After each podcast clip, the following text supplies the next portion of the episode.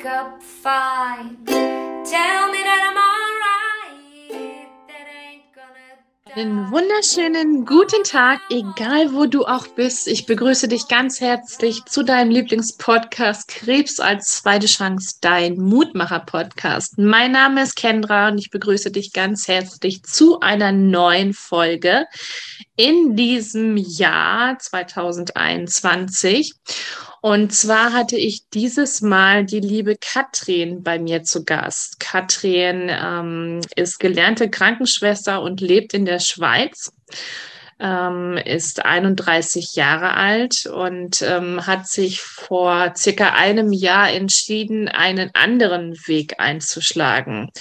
Und zwar zu ihrer Selbstständigkeit, ähm, in dem sie unterfragt oftmals das Gesundheitssystem und würde so, so gerne etwas in der Zukunft bewegen. Sie sagt, sie möchte selber Menschen ermutigen, wieder mehr Vertrauen in sich selbst und ihren Körper zu bekommen und sagt auch, wie ich das ja auch immer sage, ähm, dass wir alle wahre Wunder sind und unser Körper genau dazu geschaffen ist, ähm, das zu wissen und ähm, was er genau braucht, was ihm gut tut und was ihm weniger gut tut. Und ähm, ja, darum wird es in diesem Interview gehen. Ich wünsche dir ganz, ganz viel Spaß dabei. Ähm, es war sehr erfrischend und ich bin gespannt, was du aus diesem Gespräch mitnehmen kannst. Und ähm, ja, ich wünsche dir ganz viel Freude damit und wir hören uns dann später. Bis dann. Guten Morgen. Hallo. Hallo. Wow, ich höre dich aber super. Hörst du mich auch gut? Ja, ich höre dich richtig gut. Das Bild ist auch total schön. Ja, super klar, oder? Ja, perfekte Verbindung. Hoffen wir, dass es so gut hält, ne? Natürlich. Auch in der Schweiz ist das Internet gut, oder? Auf jeden Fall. Ja, schön, Katrin, dass es endlich geklappt hat mit uns beiden. Es hat ja Ewigkeiten gedauert. Ja, eben. Da war eine lange Pause bei dir dazwischen und so. Ich meine, das ist ja immer so und dann sind Wochen, irgendwie Monate gefühlt vergangen und die Zeit geht so schnell rum. Ja, ja Wahnsinn. Aber egal, weil Zeit ist relativ und ähm, jetzt bist du hier. Ich freue mich total. Magst du dich einfach, magst du dich einfach mal vorstellen? Wer bist du? Wo kommst du her? Was machst du? Und schieß doch mal los.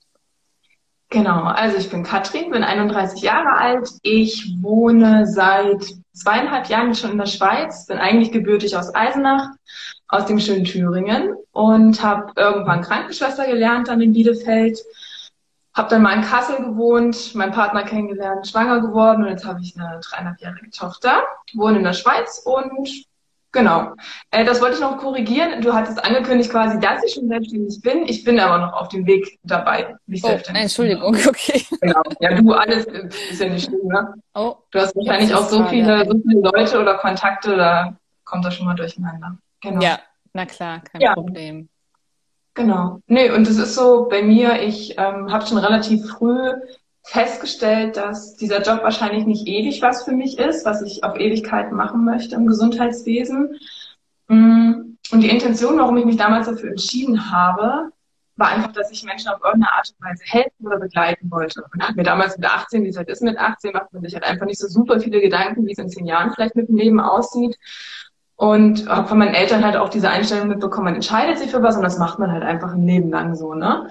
Klar. Und ja, und da war ich halt sehr auch so gefangen, weil ich dachte, ich kann ja nicht jetzt nochmal was Neues machen oder mich umentscheiden und habe gedacht, warum halt nicht letztes Jahr? Und ich war ziemlich lange auch unglücklich, hatte auch einen Burnout vor vier Jahren, wo ich in Therapie war, wo ich dann irgendwann gesagt habe, Katrin, es kann nicht sein, dass du mit 25, 26 jetzt einen Burnout hast und jetzt schon nicht mehr, jetzt schon nicht mehr arbeiten kannst. Das mache ich jetzt die nächsten 40 Jahre, habe ich gedacht, das halte ich nicht aus. Und ja, ich bin niemand, der einfach so mitlaufen kann und sagen kann, ach komm, das geht schon, ist halt nur ein Job, dann gehe ich die acht Stunden hin, gehe nach Hause. Das ist es halt nicht. Also das ist halt auch ein Drittel unseres Tages, unseres Lebens. Und ich habe mir gedacht, ich möchte irgendwas haben, wo ich das Gefühl habe, auch erfüllt sein zu können, wo ich hingehe, was ich mache, wo ich sagen kann, da freue ich mich einfach drauf. Ja, das ist kein, ich muss mehr dahin gehen und kriege Bauchschmerzen, mhm. sondern ein, oh, ich möchte. Ja, und dass eine Freude dabei entsteht. Und die allermeisten sagen, ja, sowas gibt's nicht. Ein Job macht immer halt mal nicht Spaß oder das ist halt so. Und ich dachte mir, aber es muss, glaube ich, nicht so sein. Mhm. Und ja, es ist eine Reise und es ist auch ein Prozess. Und ich glaube, selbst auf dem Weg in die Selbstständigkeit wird es Phasen geben, wo du denkst, ich habe einfach gar keinen Bock mehr. Weil Veränderung einfach Anstrengung bedeutet ne? und Energieaufwand. Aber ich merke, dass es eine andere Energie ist. Jetzt, seitdem ich mich jetzt letztes Jahr im Juli habe ich so für mich irgendwie die Entscheidung getroffen. Ich weiß gar nicht, woran es lag. Das ist ja dieses Typische, da habe ich ja auch dann, äh, ich habe Anfang dieses Jahres also Luso gemacht von der Laura Seiler. Ja. genau. Und da ist mir auch nochmal so bewusst geworden, ich meine, das wusste ich auch schon länger, dieses, dass jeder ja sein Leben in der Hand hat, auch mit jeder Entscheidung, die er trifft. Ne? Und ich man nicht immer meckern soll oder in diesen Opfermodus, das ändert ja nichts und macht nichts besser. Mhm. Aber irgendwie hat mir das vor einem Jahr, ich weiß nicht warum, kennst du das, wenn man sich selbst dabei ertappt, dass man sich selbst nur nervt, weil man ständig meckert? Mhm. Na klar. Und ich habe dann irgendwie alles schlecht geredet und dachte, Katrin, ich nerv mich gerade selber. Ich, ich kann Mhm. es nicht mehr hören, dass ich immer nur mecker und allen Umständen die Schuld gebe, dass, dass mein Leben nicht so ist, wie ich es gerne hätte. Ne? Ja. Wegen meiner Tochter habe ich keine Zeit, weil ich in der Schweiz wohne, geht das und das nicht, wegen, wegen der Partnerschaft geht das nicht. Also ständig Ausreden, wo ich dachte, das funktioniert ja auch so Mhm. nicht. Ne? Also das ist total anstrengend, immer nur zu meckern sein Leben lang und äh, es ändert sich dann halt nichts. Ja. Ja, absolut. und dann ist irgendwie ganz viel Veränderung passiert dann ab letzten Sommer. Genau. Su- Super schön. Ähm, ich habe mir hier noch ein paar Notizen gemacht von dir, was wir damals besprochen hatten oder was ich mir so ein bisschen aufgeschrieben habe. Da wollte ich ganz gerne noch mal ein bisschen drauf reingehen. Äh, du hast ja auch gesagt, dass du damals mehrere Jobs gleichzeitig hattest. Das ist richtig, ne? 2016 hattest du mehrere Jobs gleichzeitig, oder? Ach so, ja gut, eben. Ich habe halt, ja, also ich habe teilweise in, in der Pflege gearbeitet, also im Krankenhaus. Hm. Und habe dann halt nebenbei noch versucht, irgendwie als Fitnesstrainer wollte ich ursprünglich auch mal was machen, war ich ein Jahr lang dann zwischendurch auch mal freiberuflich tätig. Ja. Und habe dann irgendwie versucht, da auch was gleichzeitig aufzubauen. Und das war irgendwie ziemlich, ja, ziemlich schwierig damals für mich, ja. Hm, Genau. Und ich hatte mir noch aufgeschrieben, dass du auch in der äh, Notaufnahme gearbeitet hast, in der Nachtschicht auch, ist richtig, ne? Genau, also die Notaufnahme, das war auch der Ort, wo ich dann quasi mein Burnout am Ende hatte. Hm. Ähm, eben halt normal Dreischichtsystem, äh, 100 Prozent und Notaufnahme ist sowieso immer ziemlich anstrengend und fordernd. Am Wochenende zwölf Stunden Dienst, wo man alleine war auch, ja, wo es teilweise zwölf Stunden nicht möglich war, was zu essen. Also, es ging gar nicht, ne? Und dann man am nächsten Tag quasi noch Vorwürfe bekommt, dass man irgendwie Fehler gemacht hat oder unkonzentriert war, wo ich mir denke, ja, klar bin ich unkonzentriert, wenn ich Stress habe und zwölf Stunden nichts essen kann, ja. Also, Okay. ja, aber es ist, es ist so ein Druck in diesem System, weil die Leute, die da oben sind, selbst auch wieder Druck ausgesetzt sind und ihre Vorgaben haben. Und letzten Endes können die auch wenig dafür. Klar könnten Mhm. sie was ändern. Und ich habe das schon gesehen, dieses System. Es, es, es fängt halt irgendwo ganz oben an, ne? auch bei der Politik ja auch schon. Da läuft Klar. halt so viel schief. Ja. Und da habe ich dann irgendwann gesagt, ich kann das nicht mehr. Ne? Also ich bin wirklich, es war dieser Moment, ich bin ans Telefon und bei jeder kleinsten Anweisung musste ich, ich musste anfangen, einfach zu heulen. Hm. Ich habe einfach nur geheult am Telefon, ne? weil Hm. ich hab, ich war so dünnhäutig, ich konnte, die, die kleinste Krit- Kritik habe ich einfach nicht mehr aushalten können. Hm. Ich bin, habe Sachen im Kopf gehabt und zwei Sekunden später habe ich alles vergessen. Ich habe das Gefühl, ich habe hier Demenz, ne? weil ich vollkommen, das waren so viele Eindrücke und es war so viel Überforderung da, dass ich glaube, mein Nervensystem einfach abgeschaltet hat irgendwann. Wow. Ich konnte einfach nicht mehr. Und dann bin ich halt, habe ich einfach gesagt, ich kann es nicht mehr. Ich bin erst aus den Nachtschichten raus, habe mich auf Station versetzen lassen. Das war natürlich auch nicht so passend, weil eigentlich muss man ja drei Schichten immer flexibel sein. Hm. Mhm. Und habe dann irgendwann nach drei Monaten da dann wieder gesagt, ich kann da nicht mehr, habe eine Therapeutin gesucht und die hat mir auch dringend geraten, halt einfach mich krank schreiben zu lassen. Und dann bin ich einfach nicht mehr zur Arbeit gegangen. Da hatte mir damals, ich weiß noch, am letzten Arbeitstag hatte mir meine Vorgesetzte gesagt, ja, ob es nicht besser wäre, auch aus Kulanz meinen Kollegen gegenüber einfach zu kündigen, anstatt mich krank schreiben zu lassen.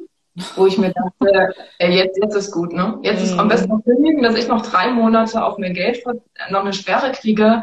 Das fand ich eine absolute Frechheit, anstatt sie sagt, auch Mitarbeiter zu unterstützen in ihrer Gesundheit, Ja. wird noch mal richtig eins draufgegeben. Und da habe ich gedacht, nee, jetzt, jetzt komme ich nicht mehr zur Arbeit. Und dann bin ich krank gewesen. Ja. Und das war echt eine mit der besten Entscheidungen, würde ich sagen. Ich war dann fünf Monate, das war ein befristeter Vertrag und ich war die fünf Monate dann krankgeschrieben, auch in Therapie. ähm, und auch in der Klinik. Und das waren so schöne sechs Wochen in dieser Klinik. Also man denkt immer, oh Gott, so eine psychiatrische Klinik und da ist man der Tod krank oder irre oder so. Aber ja, also man denkt ja immer, oh Gott, was, mit der ist was nicht richtig, wenn man sagt, ich bin in der, in der psychiatrischen Klinik gewesen. Ja. Ne? Also so findet man ja, also psychosomatisch was, ja. Aber das war so schön, weil ich das Gefühl hatte, zum ersten Mal guckt wirklich jemand so ganzheitlich auf dich. Ne? Also nicht nur Gespräche führen, sondern es war Kunsttherapie, es war Musik mit dabei, Entspannungsverfahren, Meditation, Bewegung, es war alles mit dabei. Mhm. Und die Klinik war an der Therme, das heißt, wir konnten auch die ganze Zeit Therme und Sauna benutzen, wenn wir wollten. Und ähm, das war so eine Erholung, sechs Wochen nur für mich da sein zu dürfen. Und ich habe mir so gedacht, das müsste jedem Menschen eigentlich immer in regelmäßigen Abständen zustehen, einfach zwei, drei Wochen komplett eine Auszeit zu haben, das ist so heilsam gewesen ja, für mich. Ja, absolut, genau. Nicht nur körperlich, auch wo ich dachte, dass das seelisch so viel passiert ist bei mir. Ich habe so viel klar, also ich wusste ja gar nicht, was ich will. Weißt mhm. du, ich war so durcheinander. Man ähm, hat so viele Anforderungen, die man erfüllen muss, so viele Menschen, denen man auch gerecht werden will, vielleicht noch in sein Denken. Und da hatte ich endlich mal Zeit, mich so zu lösen, mich auf mich zu besinnen und zu gucken, was möchte ich eigentlich? Und dann aus dieser Ruhe entsteht ja ganz viel Neues auf einmal, ne? Mhm. Und das war so schön, das war einer so der ersten Impulse, wo ich dachte, ja, ich möchte, ich habe den Mut jetzt einfach was anderes zu machen. Und da wollte ich eigentlich Kunsttherapie studieren und dann bin ich ja relativ schnell schwanger geworden äh, mit meinem damaligen Freund und dann habe ich das erstmal verworfen und wir sind in die Schweiz gezogen. Genau. Mhm. Okay. Ja, das war auch eine witzige Geschichte. Da würde ich auch ganz gerne nochmal reingehen. Ähm, deine Schwangerschaft, das ging ja ziemlich schnell, ne? Ist richtig, oder? Das ging schnell, ja. Aber du bist auch noch mit deinem Partner zusammen, ist richtig, oder? Genau, ja. Total schön. Das, das ist ja schon mal so verrückt, ne? Also, dass es ja. so schnell ging. Und du hattest ja auch, das hatte ich mir auch noch aufgeschrieben, ähm, du hattest auch Depressionen nach der, nach der Geburt, ist richtig, oder? Ja, also irgendwie, ich glaube, so ein Babyblues oder so Verstimmung haben wir relativ viel. Ich meine, das sind ja, ja. schon krass viele Hormone, du kennst es auch, ne? Mhm. Aber ich glaube, ja, eine Depression, es war schon eine depressive Phase, würde ich sagen. Ne? Also es waren nicht nur sechs Wochen oder so, wie man sagt, sondern es war langanhaltender. Mhm. Aber ich glaube, bei mir kam einfach so viel dazu. Das war eigentlich nur die Geburt und Mutterwerden, sondern ich bin aus Kassel weg von Familie, von Freunden mhm. gezogen. Ich hatte einen Partner, den ich eigentlich nicht wirklich lange kannte, sondern es ging ja gleich nach vier Monaten los, Familienplanung, Zusammenziehen, Organisation. Also da war ja nicht viel mit verliebt und Reisen und Zeit zu zweit, sondern es war gleich, zack, alles planen. Mhm. Da quasi kein Job, äh, war von ihm abhängig finanziell, was für mhm. mich total schwer war, weil ich das bisher nicht kannte, weil ich immer mein eigenes Geld verdient habe. Klar. Ähm, ja, und dann in einer neuen Umgebung zu sein, schwanger, eigentlich auch niemanden zu kennen.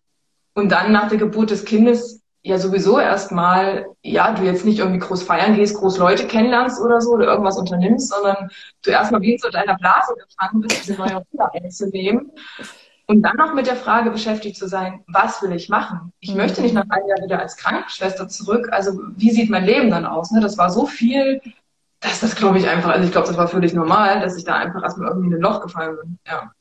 Absolut. Aber es war ja letztendlich auch die Chance, also ähm, die, die, Schwangerschaft und auch äh, deine Tochter, dass du dir genau in dieser Zeit, wo du zu Hause warst, eben überlegen konntest, was du genau machen möchtest, oder? Genau. Also da fing es an. Da war es tatsächlich noch nicht so klar. Das war ja erst vor einem Jahr ungefähr. Da war sie ja schon zweieinhalb. Aber ich, ja, also es war ein Anstoß, mir zu überlegen, was möchte ich machen? Und ganz wichtig die Frage, was möchte ich meiner Tochter vorleben? Die kam tatsächlich immer öfters dann. Auch als sie dann angefangen hat zu reden, äh, mit anderthalb, zwei, und sie gefragt hat, Mama, warum gehst du arbeiten?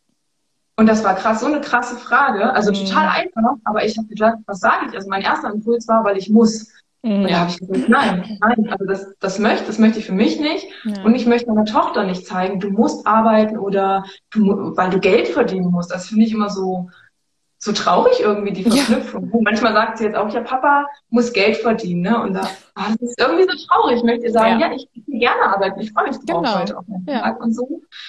Ähm, und das hat mich halt auch eben, also meine Tochter hat mich tatsächlich zum Nachdenken angeregt und kriege ich gerade so Pippi in die Augen, ja. weil ich denke, so, so ein Geschenk, dass sie da ist, ne? Also, ich hätte mir halt ich habe so oft gedacht, ne, oh, jetzt schwanger und das war mit allen überfordert und ich habe gedacht, manchmal hätte ich mir gewünscht, es wäre anders gewesen. Und jetzt im Nachhinein denke ich mir aber, dass es einfach so, so schön war, wie alles passiert ist, weil ich niemals jetzt da wäre, wo ich bin. Mhm. Ja. Ja, und dass sie dir eben auch die Kraft dazu gegeben hat, dieses Ganze dann eben auch, ähm, ja, deine Selbstverwicklung ähm, zu bestehen, mhm. hätte ich beinahe gesagt, oder anzufangen dann eben auch mhm. und diesen Mut und alles, ne? Ja, genau. Mhm. Das ist total mhm. schön. Ja, gerade wenn man in so einer schwierigen Situation ist, wegen eben wegen einem Burnout auch oder äh, generell mhm. Depressionen, ähm, dass man dann diesen Umschwung dann hat von einer nicht so schönen Situation in eine wunderschöne Situation dann eben. Ne? Ja, ja, genau. Total schön. Wie ging es dann weiter? Dann hast du dich dazu entschieden, was mit Ernährung zu machen, oder? Genau, also ich habe mich dann, wie gesagt, letztes Jahr kam dann irgendwie der Impuls, dass ich sagte, nee, jetzt möchte ich mein Leben einfach in die Hand nehmen. Ich möchte, also ich arbeite jetzt seit zwei Jahren wieder in einer Reha-Klinik in der Schweiz. Mhm. Die Verhältnisse sind definitiv tausendmal besser als in Deutschland. Also okay. viel weniger Stress. Also ich glaube, ich hatte noch nie so einen stressigen Tag in den zwei Jahren wie in Deutschland jeden Tag. Und ähm, arbeite okay, wir halt ziehen mal in die Schweiz, würde ich sagen. genau, und der Reha-Klinik ist natürlich noch was anderes als im Spital. Das finde ich auch viel entspannter. Und ich arbeite jetzt halt 70 Prozent und mache keine Nachtschichten. Das war auch meine Bedingung. Ich habe gesagt, ich möchte keine Nachtschichten mehr machen. Ja, klar. Und von daher ist es bisher gut aushaltbar für mich. Aber ich würde auch gar nicht sagen, dass das ist halt so schwierig zu erklären. Ich würde gar nicht sagen, dass es ganz, ganz, der, der Job ist hier nicht furchtbar. Ja, und es gibt viele, die machen das total gerne. Das würde ich überhaupt nicht sagen oder schlecht mhm. reden. Ich merke halt nur für mich, dass es für mich keine Erfüllung bringt. Ne? Also, dass ich das Gefühl habe, ich gehe dahin, arbeite was ab und mir fehlt was. Also mir fehlt, ich bin ein sehr freiheitsliebender Mensch, wie so ein Schmetterling. Und ich habe das Gefühl, mir fehlt dieser Raum, mich entfalten zu können. Mhm. Weißt du, also ich würde gerne eigene Ideen einbringen. Und die Arbeit, die ich jetzt mache, ist sehr strukturgebunden. Also du, es ist genau um acht, um neun, um zehn, du machst immer das, das, das. Klar gibt es mal Abweichungen von den Patienten, aber es ist sehr gebunden an äußere Rahmenbedingungen. Und ich brauche was, wo ich sehr abwechslungsreich, flexibel arbeiten kann, wo ich Neues ausprobieren kann, Dinge umsetzen kann. Und das fehlt mir einfach. Mhm. Und deswegen ist für mich der Impuls, ich weiß, ich kann da vielleicht noch ein bisschen bleiben, aber es ist nichts für die nächsten fünf Jahre. Das ist einfach so. Okay. Genau.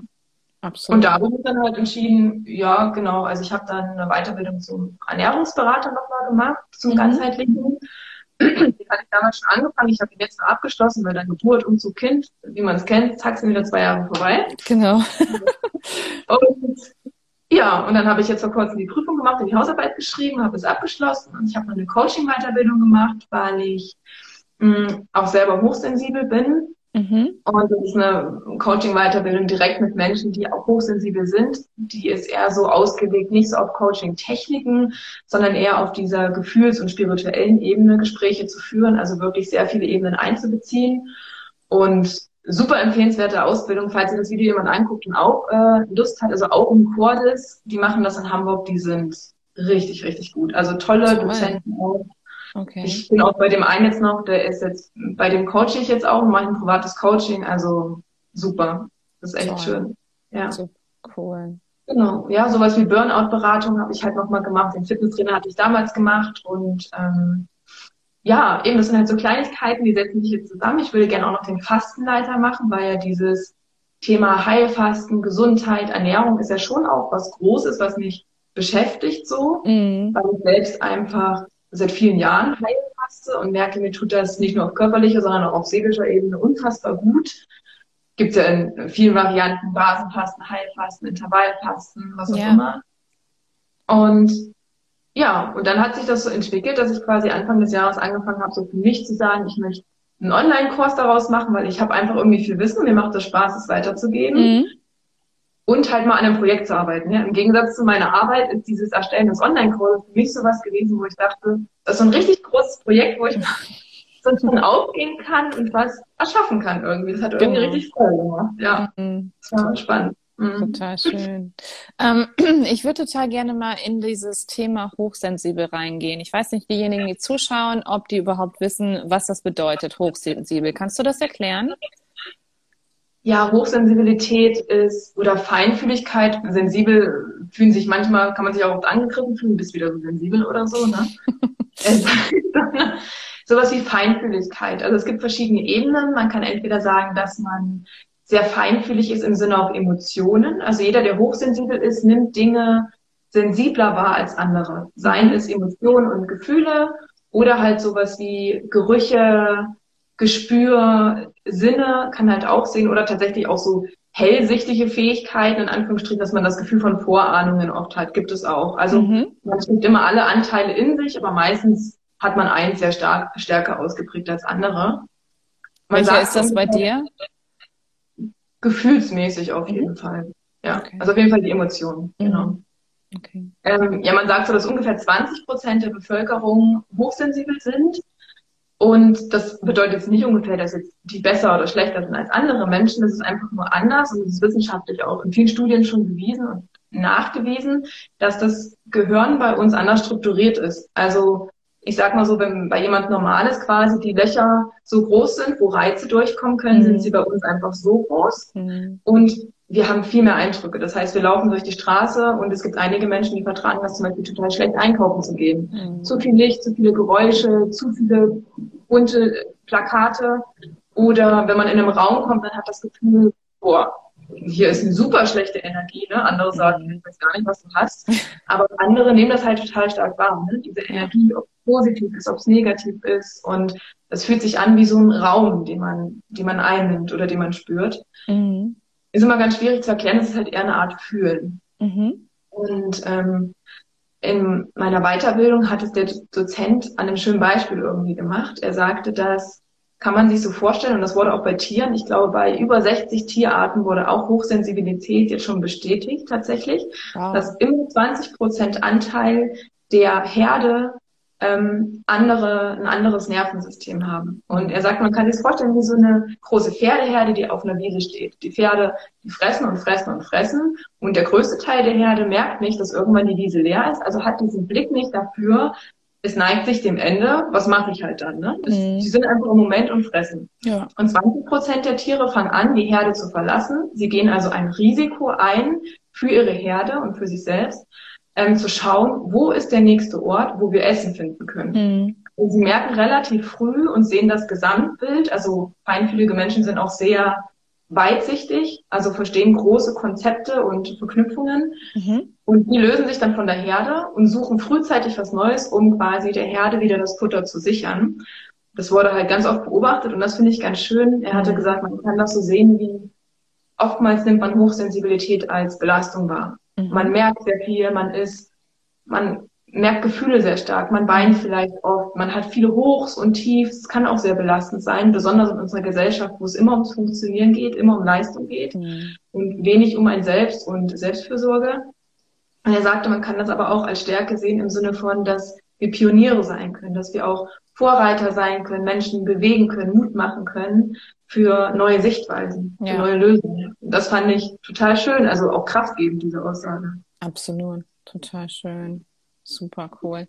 Ähm, ich würde total gerne mal auf das Thema Ernährung bei dir eingehen, weil das ist ja so dein Hauptthema eben auch, ganzheitliche ähm, Gesundheit. Und du machst jetzt ja auch einen Workshop, ähm, was du jetzt auch genau. anbietest. Ne? Worum geht's da genau?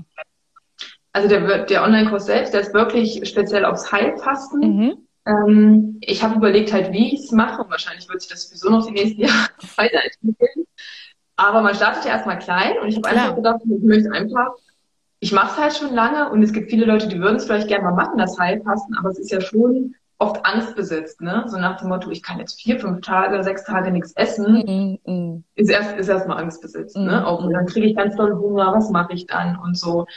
Und ich habe gedacht, ich möchte einfach so das Wissen, was und die Erfahrung, die ich gesammelt habe die letzten Jahre, einfach in den Kurs packen und die Leute, die das machen, jeden Tag mit dem Video einfach so ein bisschen begleiten. Ne? Mhm. Einfach Wissen vermitteln, also was passiert an dem jeweiligen Tag, einfach im Körper auch, weil ich habe gemerkt, wenn ich faste und ich belese mich währenddessen, ähm, also diese, dieses Hintergrundwissen gibt mir auch sehr viel Mut und Vertrauen weiterzumachen.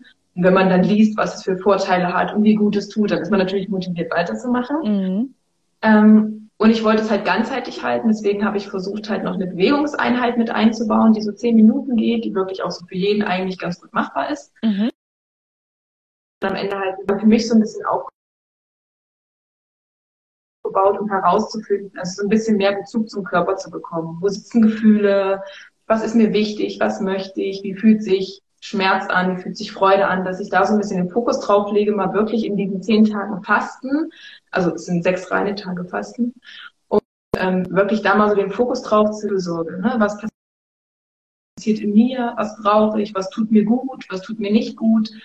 Und ja, habe dann dazu noch ein mhm. Workbook geschrieben, das ist natürlich relativ schnell entstanden, dass die Leute auch nebenher gucken können, was mitschreiben können, was nachlesen können, ihre Gedanken aufschreiben können, weil beim Heilfasten tatsächlich auch sehr wichtig ist, dass du deine Gefühle äh, selbst beobachtest. Also es wird oft auch empfohlen, dass du eigentlich jeden Tag ein Gespräch mit jemandem führst, weil seelisch sehr viel passiert. Und in diesem Buch soll es einfach darum gehen, dass du nochmal wie so ein Fastentagebuch, dass du aufschreiben kannst, was dich beschäftigt, was für Gedanken hochkommen und so weiter. Genau. Cool. Super. Super spannend, vor allem auch das Thema. Und ähm, wie, wie soll es weitergehen für dich? Also was hast du jetzt in den nächsten Monaten vor? Wo möchtest du hin? Ähm, das würde mich total interessieren. Ja, das ist auch eine schöne Frage. Und ähm, genau, ich habe ganz ursprünglich gedacht, kann ich jetzt ganz ehrlich sagen, ich habe gedacht, so, ich mache jetzt diesen Online-Kurs, ne? Man kennt das ja so von Laura, so. Es sind tausende Leute, die sich anmelden dazu. Dann habe ich ausgesorgt. genau. Und das hat sich jetzt aber so geändert. Man wird ja auch irgendwann klarer. Ne? Dann habe ich so gedacht, nee, Katrin, also da gehört extrem viel Marketing dazu für so einen Online-Kurs. Das ist mir jetzt auch bewusst. Und habe ich gesagt, das ist ein Projekt. Das ist nett, denn es steht jetzt einmal, ich habe diese Workbooks drucken lassen und es verfällt ja in dem Sinne nicht. Mhm. Und es ist ein Projekt, das gehe ich jetzt die nächsten ein, zwei Jahre an. Ich beschäftige damit, ich baue das langsam auf. Und das ist so ein nettes Nebending, was einfach dann vielleicht mal läuft, wenn es klappt. Aber mein Hauptfokus soll wirklich darauf liegen, halt wirklich auch mit Menschen zu arbeiten. Also ich habe mich jetzt entschieden, hier im Ort, wo ich wohne, ich habe mhm. jetzt für nächsten Februar einen kleinen Praxisraum angemietet für mich. Wie cool. Und den teile ich mir erstmal mit jemandem, um halt Kosten zu sparen. Mhm. Und habe ich gesagt, das ist vollkommen tragbar für mich. Wir haben das auf ein Jahr gemacht und die Kosten sind voll überschaubar. Mhm. Und da möchte ich anfangen, in der Zeit, in die Tage, die ich habe, ähm, einfach Gesundheitscoachings anzubieten. Also so mein Fokus soll wirklich darauf liegen, weil ich merke halt an meiner Arbeit, dass so viele Menschen das Gefühl haben, dass es so einseitig ist, die Schulmedizin. Ja. Und dass sie sich eigentlich gerne so dieses Komplettpaket wünschen. Ne? Nicht nur Gespräche und Medizin, sondern auch sowas wie ähm, einfach mal auf einer, auf einer anderen Ebene, auf der seelischen Ebene. Ne? Manchmal sind auch noch so alte Konflikte. Also ich habe so oft kann ich nur mal ganz kurz eine Geschichte erzählen. Mhm. Mit einer Patientin letztens ein Gespräch gehabt. Es war so schön, wo ich dachte, das sieht kein Mensch einfach. Ne? Es wird mhm. immer nur untersucht und Laborwerte und wir sind alle okay, dann muss ja mit dem Patienten auch alles in Ordnung sein. Mhm. Aber das ist ja so oft nicht so. Wir sind ja nur mehr als Laborwerte und Untersuchungen, sondern jeder hat seine Geschichte, jeder hat seine Erfahrung, jeder hat seine Vergangenheit, seine Gene und ich glaube auch, dass unsere Vorfahren da eine große Rolle mit reinspielen. Es sind so ja. viele Faktoren, die wir beeinflussen, die wir, keine Ahnung, zu, zu nicht mal zwei Prozent wahrscheinlich wissen, was da alles ist. Ja. Und ich glaube, da möchte ich den Menschen einfach ganz offen begegnen und gucken, dass, dass ich ihn auf ganzheitlicher Ebene sehe. Und die Geschichte von der Patientin war, ähm, sie ist immer, ist immer schwarz vor Augen geworden, sie ist einfach immer umgefallen. Und oh, es wurden schon tausend irgendwie EKGs gemacht, ob mit dem Herzen was ist und ähm, ein CT, ob im Kopf irgendwas ist und so weiter. Und das hatte sie halt seit, gefühlt seit einem Jahr, wo das mit Corona ungefähr anfing. Mhm. Und ich hatte irgendwann mit ihr das Gespräch gesucht, das hat sich ganz nett ergeben und dann kam man ins Gespräch und ich nutze die Zeit jetzt immer ganz gerne, um mal solche guten Gespräche zu führen mit Patienten. Ja. Ähm, da ist die Zeit wirklich da in der Schweiz, das finde ich, da bin ich echt dankbar drum. Ach, wie schön. Ja. Und dann kamen wir ins Gespräch und dann hatte sie mir erzählt, einfach so von sich aus. Also sie war relativ, also ich glaube, sie war 80 und sie war super reflektiert für ihr Alter. Also das hat man echt selten, dass man in dem Alter so ein klares Gespräch mit jemandem führen kann. Mhm. Und sie hat dann irgendwann angefangen, eben mal so ihren verstorbenen Partner zu erwähnen. Dann sind wir da noch ein bisschen näher drauf eingegangen. Ich weiß nicht mehr genau, wie wir auf all das gekommen sind. Und dann sagte sie, ja, ähm, damals ist ihr Partner halt einfach von jetzt auf gleich verstorben. Er ist in, der, in die Dusche gegangen, hat geduscht, aber man hat sie es knallen gehört, sie ist hingegangen und er war tot. Oh konnte auch keiner mehr was helfen, von jetzt auf gleich. Und sie hat gesagt, sie hat sich in dem Moment so hilflos gefühlt, weil ich dann auch auf diese Gefühle eingegangen bin, dass sie das Gefühl hat, sie hätte am liebsten einfach nur umfallen wollen, weil sie es nicht mehr, nicht mehr ertragen konnte, dieses Gefühl. Also von jetzt auf gleich, das ist schon, Krass. ist ein krasser Schock einfach, ne? Und ja. seitdem ist sie auch 15 Jahre jetzt immer in Therapie gewesen, mit bei einer Psychologin und sie sagt, es tut ihr immer gut, da alle zwei Wochen hinzugehen und das Gespräch zu suchen. Mhm. Und seitdem Corona ist, war sie halt nicht mehr. Oh. So, und seitdem hat das ja angefangen, dass sie immer schwarz vor Augen geworden ist und umgekippt ist. Und dann habe ich sie darauf angesprochen, wie das halt war. Also was, wie geht's ihr, wenn sie das Gefühl hat, weil sie kann relativ in ein, zwei Stunden vorher wahrnehmen, dass es jetzt bald kommen könnte, dieses Umkippen. Oh. Sie merkt so einen Druck, ähm, sie merkt dann halt, dass ihr, dass zu viel Stress von außen kommt und sie merkt, seitdem sie nicht mehr in Therapie ist, tritt es häufiger auf mhm. und immer in Situationen, wenn andere Leute von ihr etwas wollen, was sie tun soll. Also immer, wenn für sie außen ein großer Druck entsteht, und im Krankenhaus ist das natürlich sehr oft, dass die, die Ärzte sagen, du sollst das machen, du musst das machen, jetzt musst du aufstehen, du hast jetzt noch einen Termin. Mhm. Und sie sagte immer, wenn das kam und sie unvor unvorbereitet in eine neue Situation ging, so wie es damals bei ihrem Partner war, es war völlig unvorbereitet, merkt sie wie so eine Verbindung, dann will sie am liebsten abschalten. Ne? Und dann kippt sie immer um. Und das war so eine spannende Erkenntnis, also für sie und auch für mich, dass sie sagte, das habe ich noch nie so betrachtet. Mhm. Und und da war sie irgendwie so dankbar, weil das so viel Klarheit für sie gebracht hat. Und ich habe gedacht, das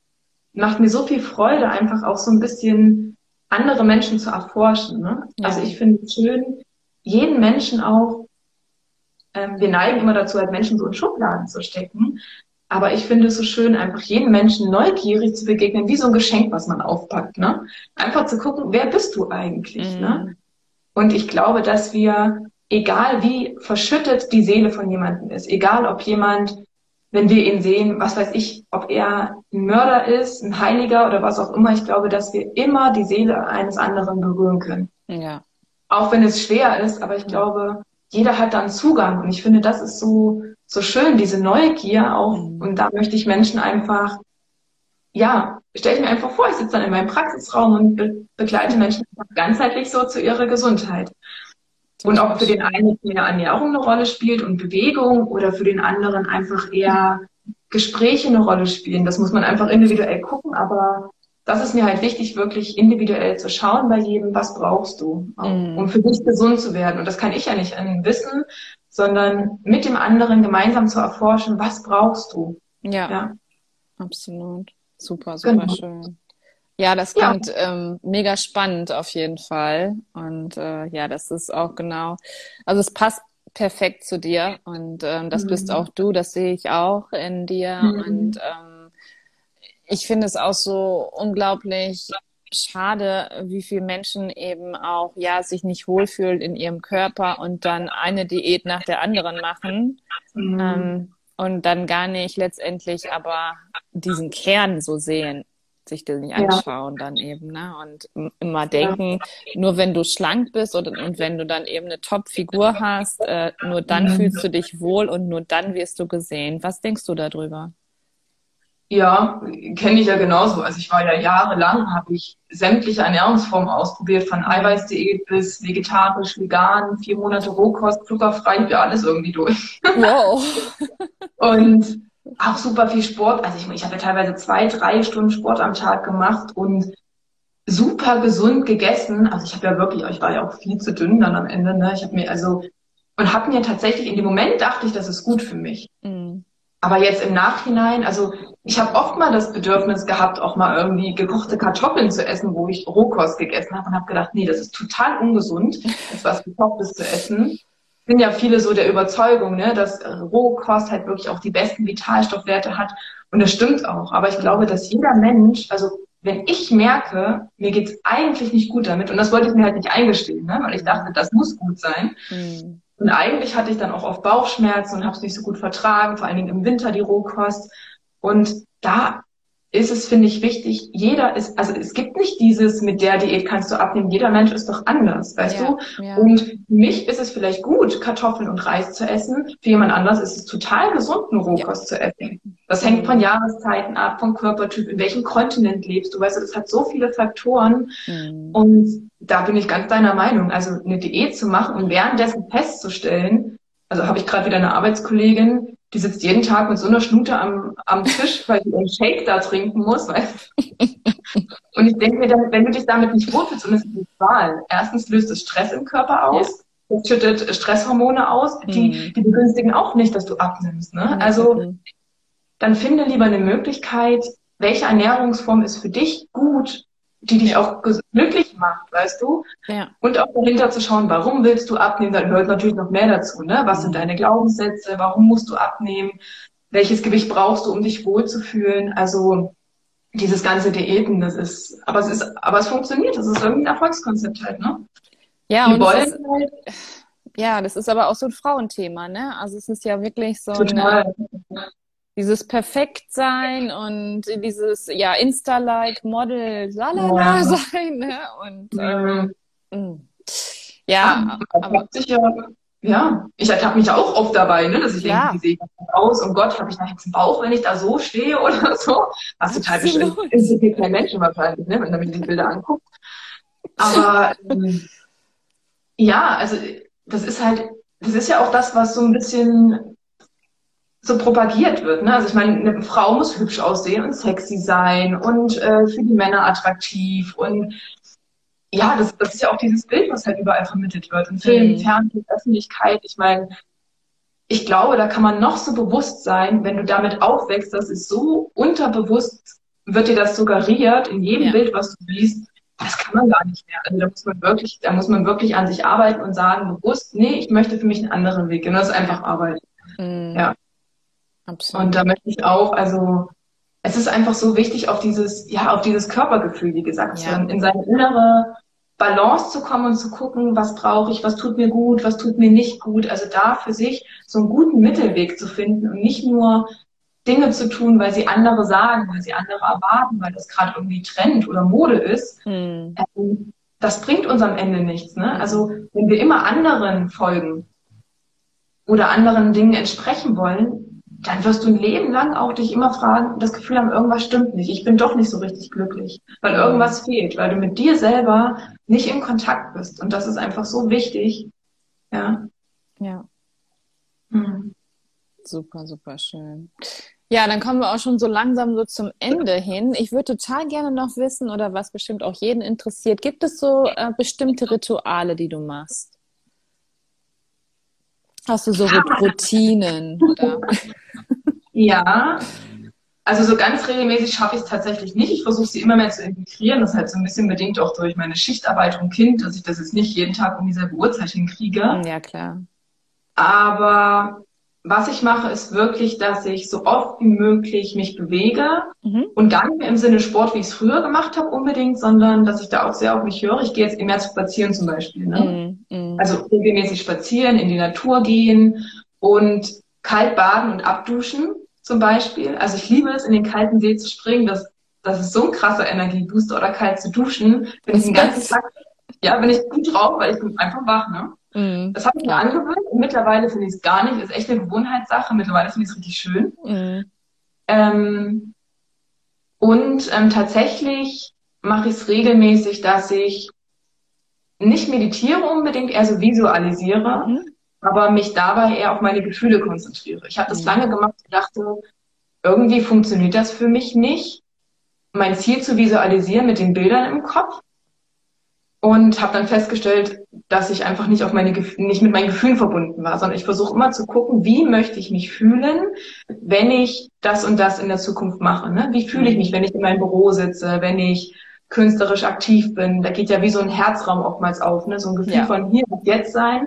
Genau. Und darauf fokussiere ich mich, dass ich mir 15 Minuten Zeit nehme, dieses Gefühl zu spüren, wenn ich genau mit mir verbunden bin. Und dann natürlich kommen auch Bilder, wie sieht meine Zukunft aus, aber diese Visualisierung auf mein Gefühl, wer ich sein möchte. Und das tut mir total gut. Also es gibt mir, das ist wie so eine Klangschale, die man anhaut und dann schwingt die über den Tag so positiv nach. Ja. Super, super schön. Total schön. Wenn ich dich ähm, jetzt in, in 25 Jahren wiedersehen würde, wo stehst du dann? 25 Jahre. das ist aber ein weiter Sprung. Ja. Sind nicht Ja, 50 ja. Jahre, sondern 25 nur. Da bin ich 56. Krass. ähm, ich glaube, dass ich, wenn ich 56 bin, immer noch ähm, eine Praxis habe, die aber sehr groß ist und dass ich wahrscheinlich mit anderen noch zusammenarbeite und äh, mich zusammentue, mm, dass ich eigentlich jeden Tag das mache, was mir wirklich Freude macht. Also ich sehe mich wirklich in der Praxis, ich sehe mich, wie ich künstlerisch sehr aktiv bin. Also ich mache auch so Handarbeiten, mal Henna-Tattoos und all so Sachen. Cool. Und ähm, ja, dass mein Online-Kurs gewachsen ist, dass ich auch noch einen Kurs erstelle im Sinne von, dass man wieder den Kontakt zu sich selbst herbekommt, also sein Körpergefühl wieder mehr spürt. Und ich könnte mir auch vorstellen, dass ich so Projekte mache wie Begegnungshäuser. Dass ich ein Begegnungshaus gebaut habe, wo sich Menschen treffen können, die den Austausch suchen, die Gemeinschaft suchen. Ähm, vielleicht auch Schul- oder Kindergärtenprojekte mit Kindern, mehr Achtsamkeit integrieren schon ganz früh. Sowas mhm. alles, ja. Das kann ich mir sehr gut vorstellen. Ja. Super, super schön. Total schön. Ja, dann kommen wir jetzt auch zu meinen 25 Jahren. Wo ich mich in 25 Jahren sehe. Mhm. Ähm, ja, auf jeden Fall, dass diese ganze Reihe, die ich jetzt hier gestartet habe mit diesen wundervollen Mutmacher-Geschichten, dass wir auf jeden Fall um die Welt reisen, um noch viel mehr Menschen dann eben ja zu berühren und ähm, den Mut geben, sich zu öffnen auf jeden Fall. Und äh, definitiv eine neue Schule auch zu errichten, wo eben genau das, was du gesagt hast, dieses Thema Achtsamkeit, Dankbarkeit, sich untereinander zu akzeptieren, vor allem ähm, wenn, wenn es in irgendeiner Art und Weise, keine Ahnung, Sprachschwierigkeiten gibt oder wenn man eine Behinderung hat oder so, dass man wirklich die Kinder so, ähm, ja, was nicht erzieht, aber ich meine, so vorbereitet, dass jeder genauso gut ist, wie er ist. Ja. Und ähm, das mit Yoga zu vereinbaren, also das finde ich unglaublich wichtig, diese positiven Glaubenssätze auch mitzugeben. Und ähm, mein, mein größter Wunsch ist eigentlich, eine eigene Stiftung zu haben. Äh, eine mhm. Stiftung zu haben, wo man wirklich erkennt, ähm, nicht nur das Thema Krebs, aber so eben, also das ist ja das, was mich auch so prädestiniert und ähm, wo ich ja. eben auch für stehe, dass man wirklich eine Stiftung ähm, einrichtet, wo du siehst, was bringt es, wenn du die schulmedizinischen Weg gehst, ohne jegliche Themen wie ähm, Weiterentwicklung oder auch spirituelle Hinsicht? Und wo geht der Weg hin, wenn du die Schulmedizin ja mitmachst, ja. aber eben auch Yoga machst, du machst ähm, Achtsamkeitsübungen, du denkst über dein Leben nach. Also dieses Seelische, das ist ja. so. Ähm, ja. Und dass das eben alles dann auch von, also finanziert wird, und ich würde total gerne, ähm, und das weiß ich auch, dass das wird auch kommen, eine eigene Ausbildung anbieten, wo man Menschen begleitet, die an Krebs erkrankt sind. Wirklich von Anfang an bis zum Ende hin. Das gibt es in dem Sinne irgendwie gar nicht richtig, ne? Nein, das sind wir am Aufbauen, also von Lebensheldin. Und ähm, ja, also da sehe ich mich ja auch. Und äh, das ist unser Traum ja eben auch, dieses Ganze zu kombinieren, eben auch ein Spa zu eröffnen, wo man eben diese Themen auch hat, Yoga, Achtsamkeit, aber auch seine ähm, Prothesen oder seine Unterwäsche nicht äh, irgendwie ja. unter, keine Ahnung, unter irgendwelchen Bratpfannen findet für, für eben für ältere Menschen, äh, nicht Bratpfannen, sondern Bettpfannen. ähm, Bratpfannen ist auch cool. ja, so ist total gut. Und ähm, dass das eben, ja, so wie in Amerika das auch ist. Aber in Deutschland oder, oder auch generell europaweit habe ich das noch nicht erlebt, dass es überhaupt sowas ja. gibt. Ne? Und, das ähm, klingt richtig schön, ja. ja. Man spürt auch richtig, dass das so dein, deine Motivation, so deine Ausrichtung ist. Das ist total ja. schön. Ja. ja absolut. Dass wirklich, dass auch jeder Arzt merkt und egal was es ist, ähm, welche Krankheit, dass viel mehr über die Seele gesprochen wird und dieses Thema in den Fokus rückt, was so unendlich wichtig ist. Mhm. Das ist halt einfach auch so ein Teil im Medizinstudium. Das ist das Problem, sie lernen halt auch nie. Weißt Nein. Das, das finde ich schwierig. Mhm. Ja. Es ist nur die medizinische Seite und es ist, ja, das ist so schade. Es wird so als Scharlatanerie abgetan fast. Mhm. Und da mittlerweile ist die Wissenschaft da so weit, dass das immer noch so im Hintergrund ist. Das verstehe ich gar nicht. Ne? Also bei uns auch die Ärzte, wenn du da sowas ansprichst, die gucken dich an, als wärst du, äh, als, als hast du nicht mehr alle, ne? Wo ich mir denke, aber, aber dafür sehe ich äh, ständig Ärzte, wie viele Ärzte bei uns in letzter Zeit gegangen sind, Bandscheibenvorfall, Burnout. Die eine ist abgebrochen, weil ihr alles zu viel war, wo ich mir denke, die achten, ah, keine achtet so auf sich, weißt du, und ja. da fängt es ja an. Also, ja. wie willst du als Arzt Gesundheit weitergeben, wenn du sie selbst nicht leben kannst? Ja, also, das genau. funktioniert, das funktioniert nicht. Ja. ja. Ja. ja. Deswegen total schön finde ich immer, dass es Vorreiter gibt, wie, wie dich, wie viele andere Menschen, die sowas ins Leben rufen, weil klar, wir werden nicht die Welt verändern können von heute auf morgen, mhm. aber jeder kleine Schritt, finde ich, und jedes Projekt, was entsteht, bietet die Grundlage für Größeres. Ja, ja. absolut. Total schön, mhm. ja. Ich bin jetzt richtig positiv geladen. Ja, ich auch. Finde ich total schön. Also der letzte, die letzten Wörter, die gehören auch dir. Ich verabschiede mich schon mal von dir. Es war ein ganz, ganz tolles Gespräch und ähm, hau raus, was du immer raushauen möchtest, was du der Welt mitteilen möchtest. Das ist jetzt deine Gelegenheit. Danke für das schöne Gespräch und für jeden, der das Video sieht. Ich möchte das einfach nur weitergeben, dass jeder von euch genauso wie er ist, gut so ist, nicht anders sein muss und dass es so wichtig ist, dass du darauf hörst, was dein Herz dir sagen möchte. In dem Sinne wünsche ich allen einen wunderschönen Tag. Das wünsche ich euch auch. Bis dann. Was für ein wundervolles Interview war das denn bitte, Liebe? Katrin ist so ein ähm, ja, erfrischender Mensch und ähm, ich bin gespannt, was ihre Visionen auch in naher Zukunft sind. Und ähm, wenn du ganzheitlich begleitet werden möchtest, wieder in deine Balance zurückfinden magst und ähm, in den Kontakt mit dir selbst kommen möchtest und auf dein Herz hören magst, dann ähm, ist Katrin genau die richtige Ansprechpartnerin. Sie sagt genau wie ich auch, ähm, jeder von uns ist genauso wie er ist, gut und richtig. Du bist perfekt. Und auch genau das sind meine Worte. Du bist ein Wunder, vergiss das niemals. Und ähm, es ist schön, dass es dich gibt. Ich danke dir, dass du hier bist, dass du zuhörst bei diesem ähm, wundervollen Interview. Und ich freue mich schon, das letzte Interview jetzt noch mit dir gemeinsam in diesem Jahr ausklingen zu lassen. Dann wartet noch eine kleine Überraschung auf dich. Wenn wir uns nicht mehr hören sollten, wünsche ich dir einen guten Rutsch. Ich danke dir für dein Vertrauen. Ich danke dir für die insgesamt ähm, 35. Folge jetzt in diesem Jahr. Und ähm, ja, seitdem der Podcast gestartet ist im Mai und äh, dass so viele wundervolle Menschen schon an meiner Seite hatte ähm, und noch ganz, ganz viele tolle dazukommen werden, auch im nächsten Jahr wenn wir gemeinsam weiter auf diese Reise gehen, freue ich mich sehr, wenn du bei mir bleibst und ähm, ja, mir super gerne Feedback gibst, was es, äh, was ich verändern kann, was ich besser machen kann, was dir gefällt, was dir nicht so gut gefällt. Ähm, freue ich mich sehr auf Social Media von dir zu hören. Jetzt lasse ich dich los, wünsche dir einen wunderschönen Jahreswechsel. Danke, dass es dich gibt. Danke, dass du da bist. Und alles, alles Liebe. Deine Kendra.